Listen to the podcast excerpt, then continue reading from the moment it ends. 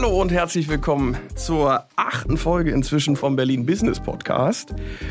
Wir haben uns vorgenommen, ähm, wer in Berlin Geschäfte macht, der muss diesen Podcast hören. Und wer in Berlin äh, gut essen mag, der wird diesen Podcast lieben.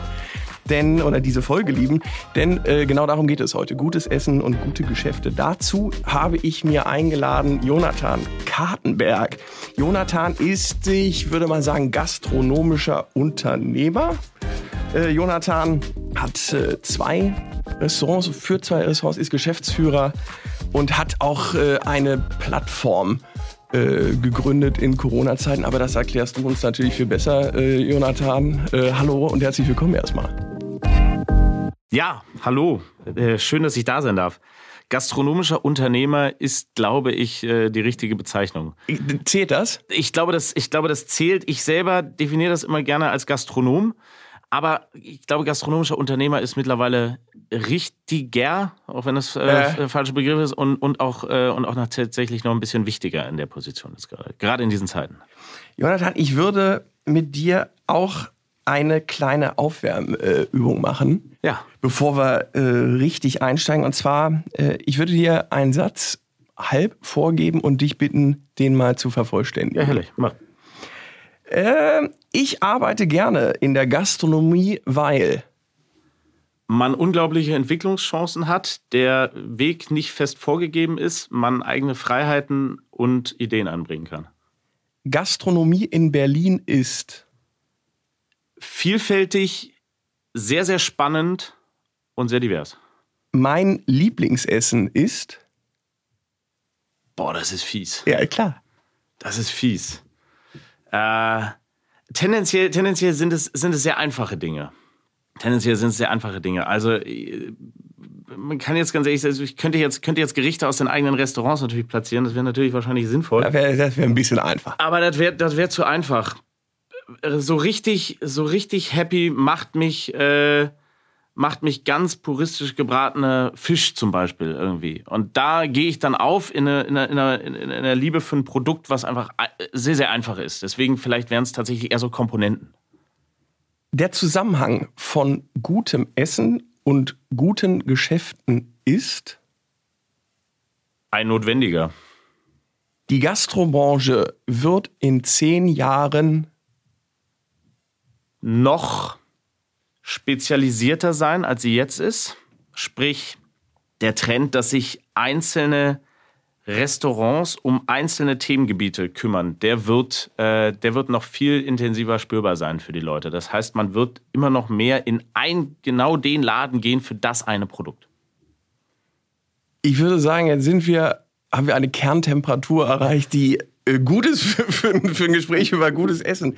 Ich habe einen Satz von dir bekommen, den finde ich äh, sehr spannend. Du hast äh, gesagt, Corona hat gezeigt, wie antiquiert Gastronomen, Manufakturbetreiber und Lebensmittelunternehmer hierzulande arbeiten und wie dringend sich die Branche mit Digitalisierung beschäftigen muss. Ja. Ich finde, das ist ein wahnsinniger Satz, ein guter Satz.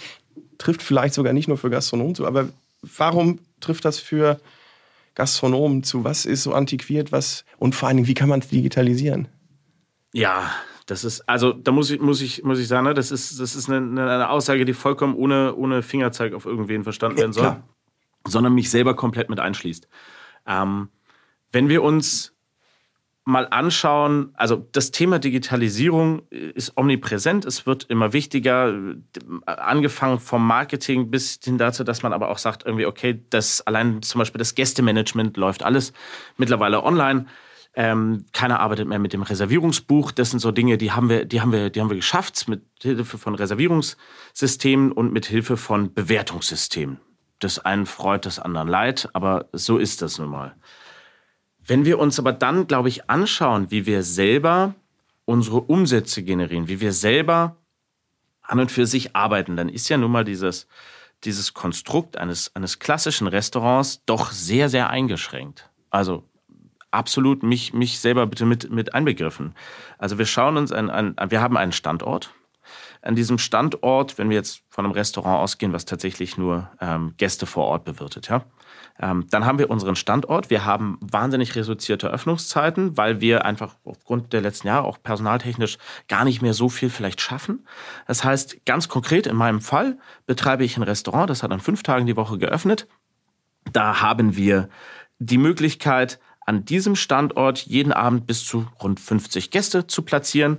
Diese kommen in der Zeit zwischen 18 Uhr und äh, 22 Uhr. Essentiell Umsatz gemacht wird irgendwie der Kernpunkt zwischen 19 und 22 Uhr.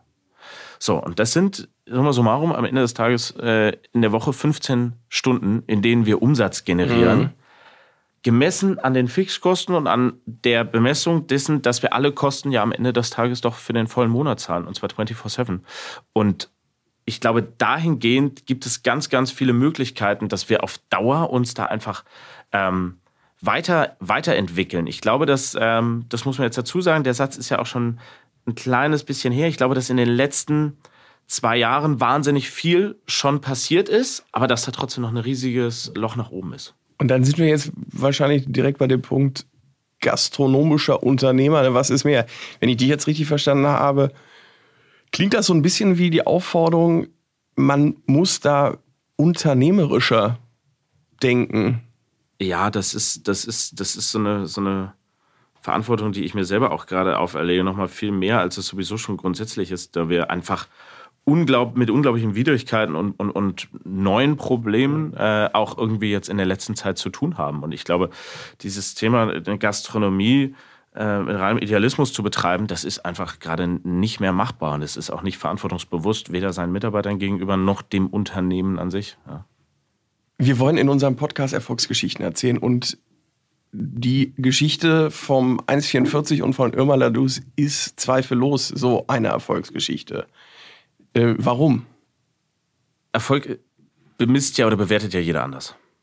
Ja. So, also wir haben auf der einen Seite ähm, muss man, muss man, muss man, glaube ich, trennen, wie, wie erhalte ich, wie erziele ich finanziellen Erfolg, wie erziele ich ähm, einen Erfolg, der meine Außenwirkung einfach definiert. Da geht es ja dann nicht mehr um das Tages- um Umsatz. Ich trenne die beiden Themen immer ganz gerne, weil wir müssen sie zusammenbringen, aber sie gehen oft nicht unbedingt gleichermaßen einher. Also nur weil ein Restaurant eine tolle Außenwirkung heißt, heißt es nicht, dass das Restaurant am Ende des Tages tatsächlich auch wirtschaftlich erfolgreich ist und andersrum. Ja. Also ich glaube, es gibt ganz, ganz viele Restaurants, äh, die, die, die wir nicht kennen, die durchaus wirtschaftlich sehr sinnvoll arbeiten im Hintergrund. Und genauso gibt es Restaurants, die auf aller Welt bejubelt werden, die aber in keinem Maße wirtschaftlich sinnvoll sind. So, also äh. deswegen ähm, auch das wieder, wieder ohne irgendwie in den Fingerzeig, aber das muss wir man ich Ja, so.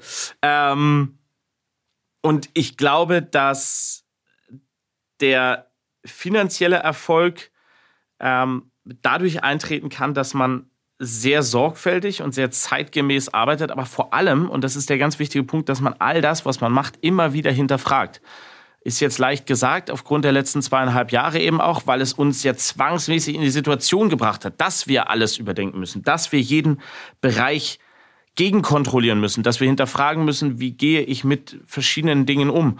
Und da ist vielleicht zum Beispiel das, das, das beste Beispiel, ähm, auch etwas, was bei mir gerade selber in den Unternehmen irgendwie auch ein wichtiger Punkt ist, ist, ist zum Beispiel dieses Mitarbeiterstundenmanagement. Und okay. wenn wir da mal vielleicht einfach eine Situation nehmen vor 10, 15 Jahren, dann die Situation ist kurz vor der Pandemie und dann das, was, wo wir jetzt irgendwie stehen, dann glaube ich, ist da enorm viel passiert. Und wenn man das irgendwie mit, mit einfließen lässt, dann glaube ich, ist das so ein Beispiel, woran man vielleicht wirtschaftlich sinnvoll arbeiten gut definieren könnte.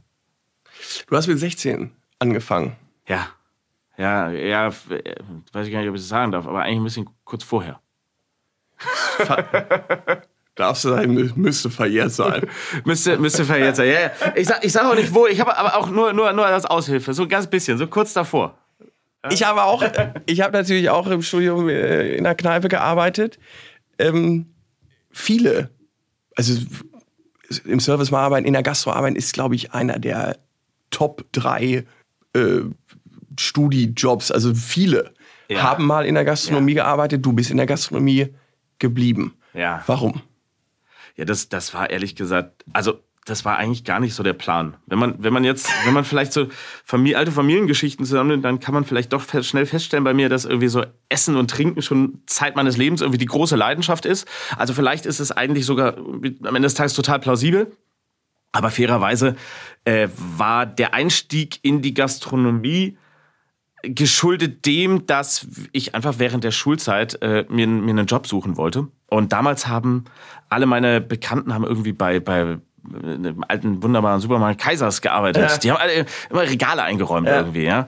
Und das fand ich, das fand ich super, ja, muss man ganz ehrlich sagen, ich fand super uncool. Ja. Und ich dachte, okay, irgendwie, ich will was machen, was spannender ist, was irgendwie mir mehr bringt, was irgendwie auch irgendwie in der Außenwahrnehmung ganz cool ist. Ja, und was fällt einem irgendwie als, als 16-Jähriger so als allererstes ein? Ne? Das ist irgendwie so das, das Bild des Barkeepers. Ja. ja? Ähm, was, glaube ich, äh, damals viel dazu äh, geführt hat, dass, ähm, dass ich gedacht habe, okay, ich renne da jetzt mal ganz blindlings da rein und das ist auch, auch immer mit so einer gewissen, gewissen Selbstüberschätzung. So, ja, klar, kriege ich hin. Ja. Das hat ungefähr äh, 24 Stunden gedauert, dass ich auf dem Boden der Tatsachen angekommen war und äh, verstanden habe, dass das alles nicht ganz so einfach ist. Und dann habe ich mich wiedergefunden, äh, Gläser polierend und Kisten schleppend. Ja.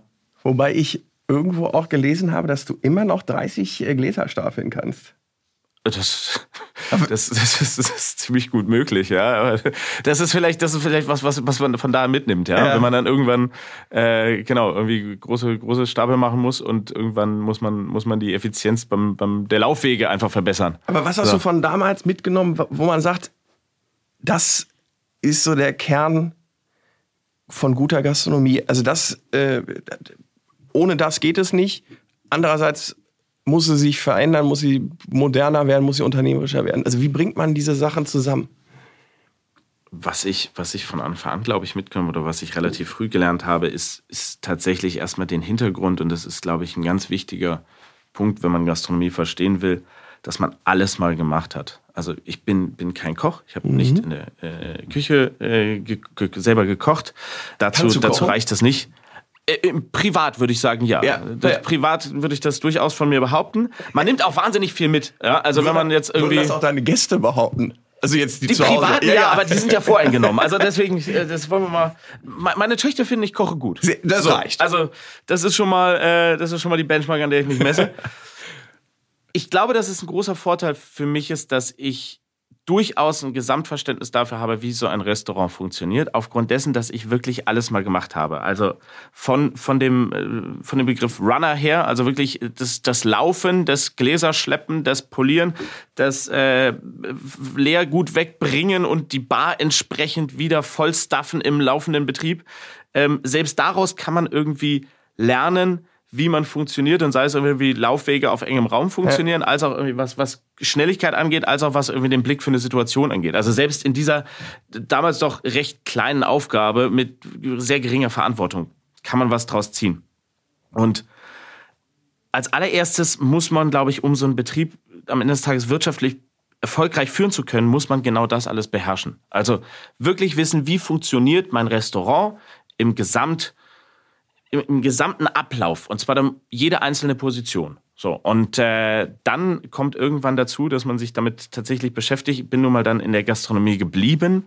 Ähm, gibt Zeiten äh, in meinem Leben, da hätte ich mir sicherlich äh, ne, ne, ne, nochmal eine Ausbildung, die einen rein wirtschaftlicheren äh, Teil bedient hätte, durchaus gewünscht. Ähm, und da muss man ganz ehrlich sagen, das ist auch zu einem gewissen Teil ist es auch Learning by Doing. Also ich habe ich hab sicherlich einiges an Fehlern gemacht, äh, für die auch was des Wortes dann irgendwie, äh, für die man für die man bezahlt hat. Ja, ja. so und das ist äh, aber ein ganz essentieller Teil dessen, wo wir heute stehen und wo wir, glaube ich, auch abschätzen können, wie sich gewisse Situationen entwickeln werden und was es vielleicht auch für wirtschaftliche Auswirkungen hat.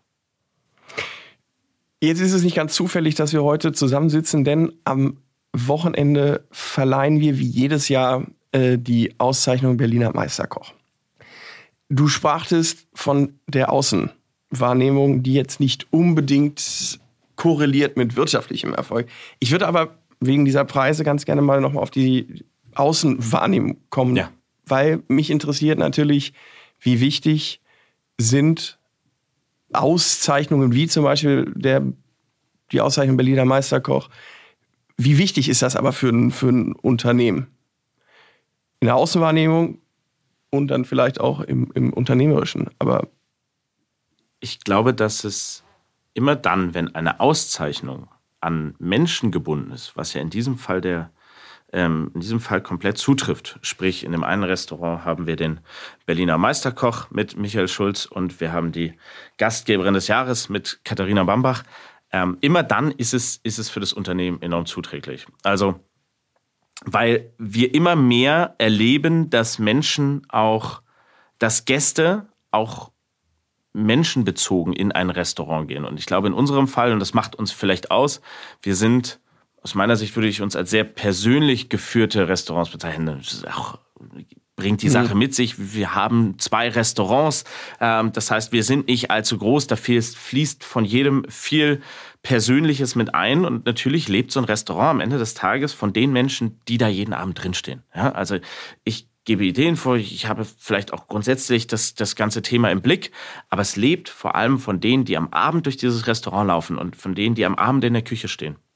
Und wir erleben ja immer mehr, auch bei Gästen, dass alles etwas persönlicher werden soll. Man geht gar nicht nur unbedingt vielleicht in das Restaurant, sondern man geht vielleicht zu dem und dem Wirt, nenne ich ihn mhm. jetzt mal. Ja? Und ähm, deswegen glaube ich, dass ein, ein solcher Preis wie in die Berliner Meisterkirche ähm, oder Berlin-Partnern damit auch zusammen vergebenen sehr, sehr wichtiger für uns ist, weil er die einzelnen Persönlichkeiten, die das Restaurant ausmachen, in den Vordergrund stellt. Und das bringt einem dann wiederum sehr, sehr viel irgendwie auch in der Wahrnehmung bei den Gästen, gerade jetzt natürlich bei den lokalen Gästen, mhm. bei den Berlinern, die damit Bilder verbinden können. Und nichts ist äh, irgendwie schöner, als wenn man irgendwie Bilder zu etwas hat. Ja? Das ist nicht das Eindrückliche.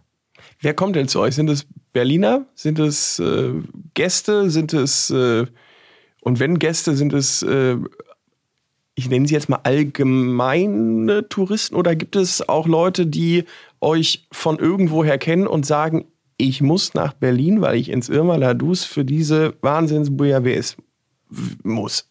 Ja, das hat sich, das hat sich natürlich auch an der Punkte, alles ist im Wandel, aber es hat sich natürlich in den letzten zweieinhalb Jahren enorm ge auch nochmal verändert. Ja, also wir waren ähm, im, kann man ganz klar sagen, im 1,44, ähm, sagen wir mal, im, im Sommer 2019 waren wir hatten wir doch einen sehr starken Teil auch internationaler Gäste. Wobei man fairerweise sagen muss, woran machen wir internationale Gäste fest? Das ist in Berlin ja gar nicht so einfach. Hm. An der Telefonnummer, am englischsprachigen. Äh, Nein. Beides, beides keine Indikatoren. An der Kreditkarte oder an der Art und Weise, wie sie reservieren, schwierig. Ja. ja? Ähm, aber wir hatten schon einen großen Teil, eben kann man jetzt einfach mal sagen, englischsprachige Gäste und wir hatten auch zum Beispiel äh, im 144 ganz speziell zum Beispiel einen großen Teil Skan offensichtlich skandinavischer Gäste. Ich glaube schon, dass das offensichtlich heißt heißt, äh, dass sie mit entsprechenden Artikeln äh, okay. gekommen sind. Ja. Äh, großer Fokus auf äh, Schweden, Norwegen und Dänemark ja. und auch tatsächlich am Ende des Tages auch das Konsumverhalten. Ja. ja. Wunderbare, wunderbare Menschen, äh, die viel, die viel Spaß hier in Berlin haben. Und ich glaube, dass sich und das hat sich natürlich gedreht also zwischenzeitlich ähm, haben wir ganz klar gemerkt, ja, in den, in den ersten Monaten dann, ähm, als die Pandemie dann so richtig bei uns angekommen war, 2020 im Sommer, äh, da, war, da waren nur sehr, sehr wenige internationale Menschen bei uns. Und ähm, ich glaube, da mussten wir auch einfach selber uns verändern und selber auch neu definieren, indem wir sagen mussten, okay, wir müssen einfach viel, viel zugänglicher noch für den Berliner werden. Also wir haben damals Aktionen gemacht, wie die Karte halt einfach öfter zu wechseln, das Angebot zu ändern, weil wir gesagt haben, okay, der, der Berliner im Umkreis, der muss die, die Ambition haben, den Anreiz haben, viel regelmäßiger noch zu uns zu kommen, weil wir einfach nicht auf diese große Zielgruppe mehr zurückgreifen können, die am Ende des Tages Geschäftstourismus ausmacht. Ganz wichtiger Teil, mhm. der auch viel verändert hat. Natürlich auch was regulärer Tourismus, also einfach äh, Menschen, die einfach eine Stadt genau. besuchen und die dann schauen und die da vielleicht Lust drauf haben, dann auch gut essen zu gehen. Äh, davon ab äh, Klammern würde ich nochmal die, die tatsächlichen Foodies, mhm. ja, die sich mit auch entsprechenden ähm, Reiseführer, sei es aus einem Michelin-Guide oder sowas, äh, auseinandersetzen und die dann in einer Stadt sind und die irgendwie vorher einen total durchgetakteten Plan haben und die dann irgendwie am Abend bei einem Restaurant sitzen und sagen, ja, gestern war ich da und da und morgen gehe ich hier. Äh. Dann, also die haben einen richtigen Plan und dann natürlich die, die Berliner, die wir, äh, glaube ich, viel mehr noch abholen müssen ähm, und, und viel mehr noch in das Restaurantgeschehen integrieren müssen. Du hattest äh, zu Recht darauf aufmerksam gemacht, dass die Pandemie ein ja, Game Changer war. Also gibt es eine Gastronomie before Corona und after Corona oder ist das einfach nur ein Wachrüttel, wo man merkt, okay, wir müssen uns modernisieren, lass uns mal das Gästemanagement digitalisieren, lass uns die, die lass uns mal genauer hingucken, aber im Prinzip ist, also das Konzept ist gut. Also du hast ja auch äh, ja. eine, eine Online-Plattform in der Zeit ja. gegründet. Also da, natürlich musste man sich umgucken. Ich habe auch gelesen, du bist inzwischen auch äh, äh, Geschäftsführer von, also, oder machst auch andere Vitalpilzgetränke, wenn du das äh, gelegentlich auch nochmal äh, äh, ja. erläutern kannst. Aber natürlich Online-Shop, natürlich irgendwie, wie, wie kriegen wir äh, Gastronomie ortsungebundener hin, nenne ich es äh, mal. Also wie sehr weltenverändernd war oder ist äh, die Pandemie gewesen? ich glaube, die Pandemie hat uns einfach gezeigt, wie zerbrechlich diese Art der Gastronomie ist, die wir da betreiben. Ja. Also ähm, das, was man gemeinhin irgendwie als, weiß ich nicht, angefangen von Casual Fine Dining bis zum Fine Dining oder was man als gehobene Gastronomie bezeichnet, ist aus meiner Sicht einfach in vielen Fällen ein, ein wahnsinnig fragiles Konstrukt. So, mhm. Damit wurden wir knallhart mit Monat 1 der Pandemie konfrontiert mit dem tatsächlichen Ausbleiben der Gäste, dass man man hat früher immer gesagt, gegessen und getrunken wird immer. ja, stimmt. Ja, ja. Das war so, das war so ein ja, Leitsatz, das war so, das war vollkommen gesetzt. Also es war tatsächlich, vielleicht war ich da selber naiv, aber es war niemals in meinem, in meinem Kopf eine Möglichkeit, dass jetzt auf einmal alle Gäste wegbleiben. Also mit einem auf den anderen Tag, es kommt keiner mehr. So ist es unabhängig davon, ob sie jetzt kommen dürfen oder auch nicht. Nee. Ja. Ähm, und da, da ist uns einfach, glaube ich, ist so ein bisschen, äh, ja, es ist so ein bisschen der Vorhang gefallen, der, der, der Vorhang der Illusion, mhm. auf einmal da zu sitzen und zu sagen, okay, also können wir das nur so machen oder müssen wir vielleicht ganz dringend mal anfangen, grundsätzlich auch zu überdenken, wie wir jetzt weitermachen, wie wir uns damit beschäftigen. Mein Ansatz war dann unter anderem einer der, dass wir gesagt haben, okay, ich finde ja eigentlich schon immer, dass muss ich noch was aufmachen? Warum mache ich Gastronomie? Mhm. Was, was schätze ich so an der Gastronomie? Am Ende des Tages, wenn man es runterbricht, habe ich große Freude und ich glaube, das trifft auch auf meine Mitarbeiter zu, das kann ich jetzt mal so allgemein sagen. Am Ende des Tages haben wir eine Freude damit, Menschen glücklich zu machen, Menschen eine Auszeit zu geben aus dem normalen Alltag und unser Mittel dazu sind Essen und Getränke. Mhm. So, das ist, das ist der Kern des Ganzen, was wir machen. Und jetzt habe ich ja eben schon, bin ich ja mal am Anfang auf diese Öffnungszeiten eingegangen. Wir haben also einen doch relativ limitierten Radius, die wir mit so einem Restaurant betreiben. Und ich, mein Ansatz war dann, okay, wir wollen ja viel mehr Leute eigentlich noch glücklich damit machen. Wir wollen noch viel mehr Leuten ähm, tolle Gastronomie zugänglich machen. Und wenn das jetzt gerade eben nicht funktioniert, dann müssen wir, und das haben ja viele gemacht, dann müssen wir eben zu den Gästen kommen. Und ähm, unser Thema war dann, weil wir eben das, was wir grundsätzlich im Restaurant machen, das lässt sich nicht so wirklich liefern. Da gibt es einfach noch Schwierigkeiten. Auch da hat sich ja wahnsinnig viel entwickelt. Aber unser Thema war dann eben dieses ähm, Fertigstellen von Gerichten, von Menüs, die dann wirklich zum Kunden gehen. Und das ist, glaube ich, durchaus einer der Schritte, wo wir uns noch viel mehr dran, auch vielleicht in der Gesellschaft in Deutschland dran gewöhnen müssen, dass, dass das tatsächlich funktioniert. Das war ein wahnsinniges Learning, was die Leute auch hatten. Das war vorher nicht verfügbar. Ja. ja. Und ähm, weiß ich, also Essen, das zum Kunden geht, also Lieferdienst ist ja jetzt kein groundbreaking innovative Konzept gewesen. Nee. Ne? Also. nee, das nicht. Aber wenn man, also wir haben alle technischen Möglichkeiten. Wir haben vielleicht noch nicht alle logistischen Möglichkeiten, aber wir haben alle technischen Möglichkeiten, ja.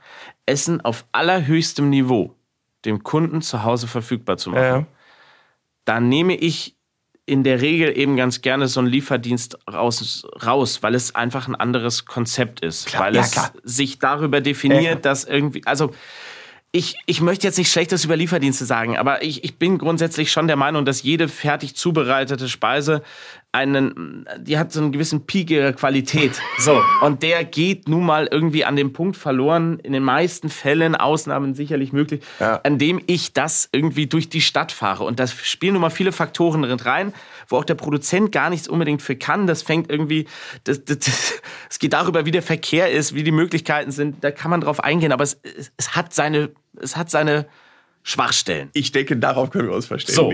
Und das wir jetzt an einem Punkt sind, wo Restaurants, und jetzt gehe ich ausnahmsweise einmal raus aus dieser Stadt, damit ich niemanden einem anderen vorziehe, dass es Restaurants gibt, wie das 11 Madison Park ne, ja. mit drei Sternen, die Kochboxen für zu Hause anbieten. Ja.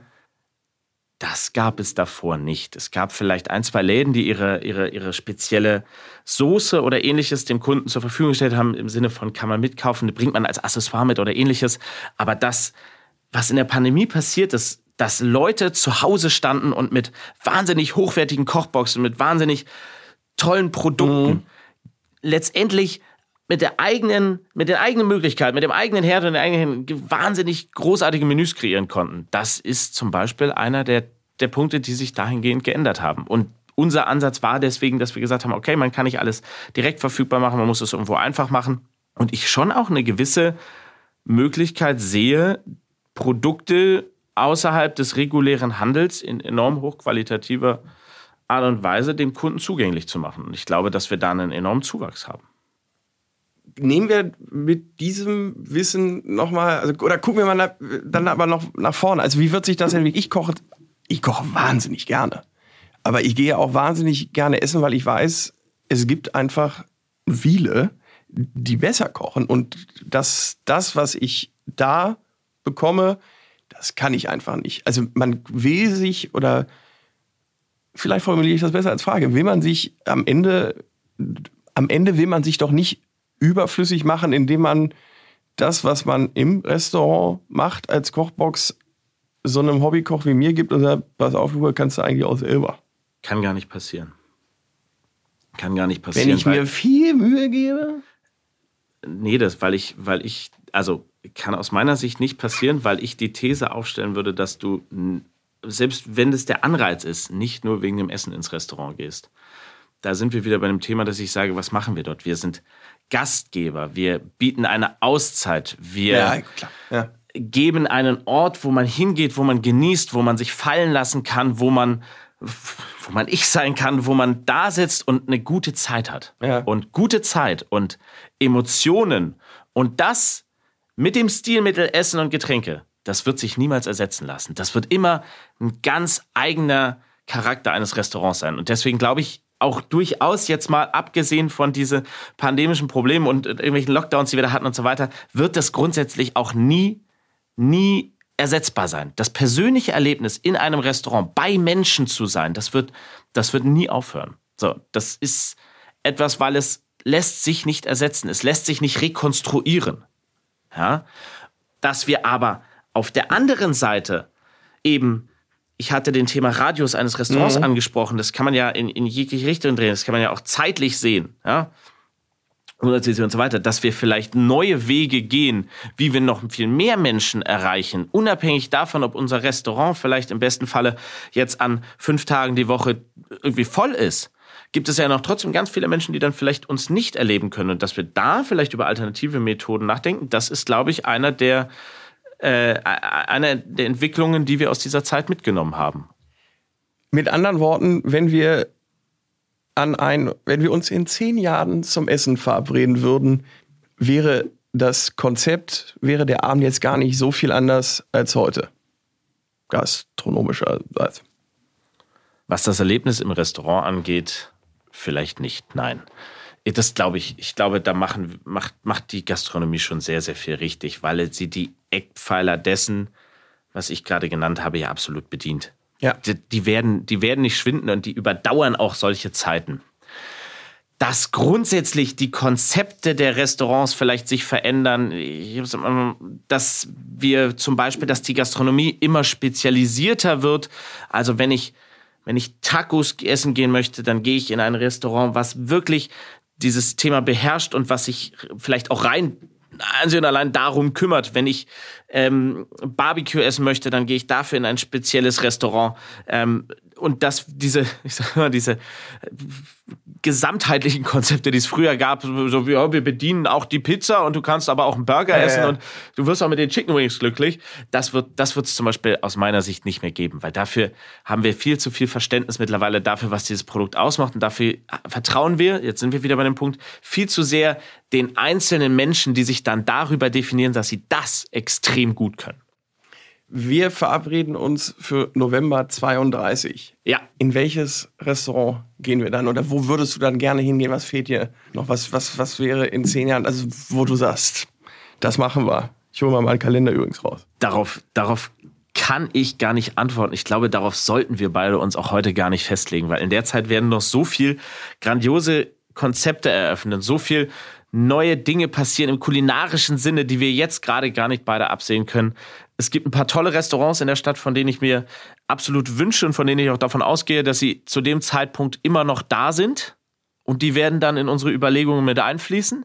Aber es wird auch einen großen Pool an neuen Konzepten geben, die dann vielleicht auch in unsere Überlegungen mit einfließen müssen. Und dann entscheiden wir uns spontan. Ich würde sagen, dann verabreden wir uns erstmal für nächste Woche, um zu gucken, ob wir anstoßen können, ob das, ob einer deiner Läden wieder einen Preis abgesahnt hat bei den Berliner Meisterköchen. Und äh, dann können wir ja immer noch gucken, wie wir das machen. Jonathan, erstmal vielen, vielen Dank für deinen Besuch hier. Vielen Dank für deine Geschichte. Dankeschön. Vielen Dank. Hat große Freude gemacht.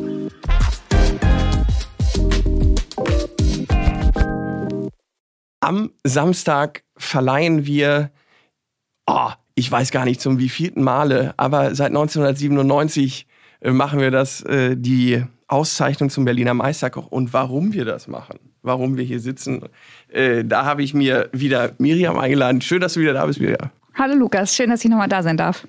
Äh, Miriam, wir hatten äh, schon mal über das Hauptstadtmarketing geredet und eine Aktivität, die wir da haben, ist die schöne Auszeichnung der Berliner Meisterköche. Und eine der häufigsten Fragen, die ich höre, gebe ich gerne an dich weiter. Warum zeichnet eine Wirtschaftsförderung Köche aus? Schöne Frage, die höre ich auch nicht das erste Mal. Ja. So wie du sagst, ähm, ehren wir die Berliner Meisterköche seit 26 Jahren. Und damals war es so, dass man Berlin international noch strahlkräftiger machen wollte und internationale Kindergärten hier in die Stadt geholt hat, aufgebaut hat, internationale Hochschulen, aber auch gesagt hat, hey, für die Touristen ähm, steht Berlin auch und da wollte man die Hotel- und Gastronomiebranche weiterentwickeln und auch mit dem nochmal zeigen, was sie schon kann. Und ähm, vielen ist ja immer im Kopf, dass Berlin nur für Currywurst steht. So ist es aber nicht. Nämlich schon damals gab es viele Sterne-Gastronomen in der Stadt, viele Restaurants. Und da hat man gesagt, da lenken wir das Scheinwerferlicht drauf, um die entsprechend auch für die Stadt zu präsentieren und international die Stadt attraktiv zu machen. Wie haben sich denn, also die Stadt hat sich in diesen 26 Jahren natürlich irrsinnig verändert. Haben sich denn auch die Meisterköche über diese also die Auszeichnung, aber auch die Person. Wie haben die sich denn äh, mit der Stadt verändert? Ja, also die Gastronomie spiegelt eigentlich ganz schön das wieder, was ähm, Berlin auch ausmacht ähm, und hat sich da auch wahnsinnig weiterentwickelt im Thema Innovation, ähm, zum Thema Nachhaltigkeit, das erste Zero Waste Restaurant, der vegane Trend, ähm, alles wunderschöne Best Practices ähm, aus der Gastronomie, die tatsächlich ja für die Stadt stehen und äh, auch zeigen, wie die Gastronomie sich weiterentwickelt hat. Jonathan hatte uns gesagt, dass ein Wahnsinnseinschnitt natürlich die Pandemie äh, war. Ähm, Jonathan hat eine, äh, hat da eine Initiative, hat gesagt, es muss digitaler werden, hat da eine Seite gegründet. Ich weiß, ihr habt auch in, im, im Fachbereich da äh, viele Projekte unterstützt. Wie würdest du sagen, äh, ist auch die Wirtschaftsförderung Berlin-Partner inzwischen wichtig für die äh, Gastronomie?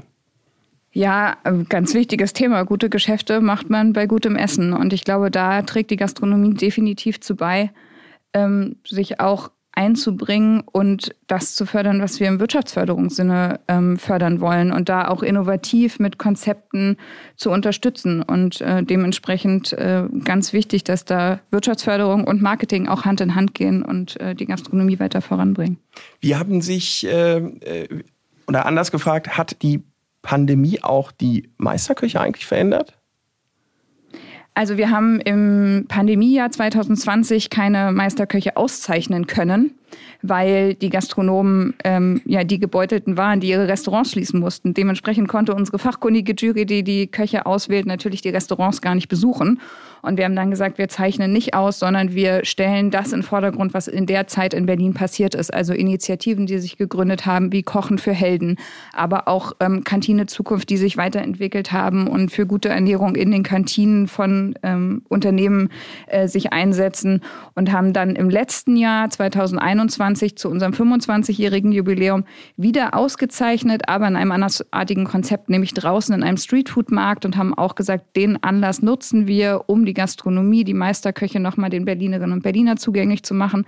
Haben alle Preisträger aus den letzten 25 Jahren, die noch in Berlin aktiv sind, eingeladen, ähm, sich in dem Streetfood-Markt zu präsentieren und waren bei unserem Berlin-Partner KPM in den Höfen und äh, konnten da nochmal ganz schön zeigen, ja, wie sich die Gastronomie auch weiterentwickelt hat, wer da am Standort präsent ist und freuen uns jetzt aber in diesem Jahr dann auch wieder in einem Gala-Format auszeichnen zu können. Wenn du in die Glaskugel äh, gucken müsstest, wie wird sich das Thema in den nächsten Jahren verändern? Oder was kannst du vielleicht auch schon verraten, wie sich die Auszeichnung, wie sich das Format, wie sich äh, das Projekt entwickeln wird? Also was ich mir vorstellen kann, ist, dass es so wie bisher in der Gastronomie ein Trendsetting gibt und neue innovative Konzepte entstehen bei denen ich noch gar nicht so richtig sagen kann, wie sie aussehen, aber sie tatsächlich innovativ sind und den Spagat zwischen der Currywurst, aber auch der Spitzengastronomie wirklich nochmal intensiver ausfüllen und ähm, vielleicht auch ein Stück weit die Gastronomie in Berlin auch noch internationaler wird, als sie bisher ist, weil viele Köche dann doch äh, tatsächlich sich gern in Berlin niederlassen und hier ähm, ja ihre Konzepte auch verwirklichen können, weil es die Stadt einfach hergibt. Dir, liebe Miriam, vielen Dank für deinen Besuch. Sehr gerne.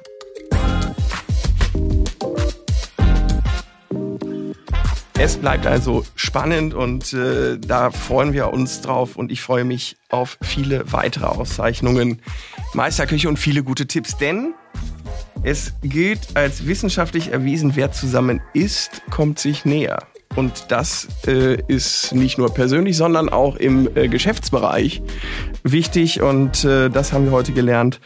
Gut, dass wir das machen. Das war sie jetzt aber auch schon die achte Episode des Berlin Business Podcast. Und äh, wie immer der Aufruf, abonnieren Sie uns, denn wir kommen wieder in diesem Jahr am 14. Dezember. Und bis dahin vertreiben Sie sich gerne die Zeit mit unseren alten Folgen. Äh, nicht alt, zeitlosen Folgen. Es geht um Q-Commerce, es geht um Energie, es geht um Industrie, es geht um Green Tech, es geht um viele spannende Themen und äh, dabei wünsche ich viel Spaß. Wir hören uns bis dahin alles Gute und tschüss.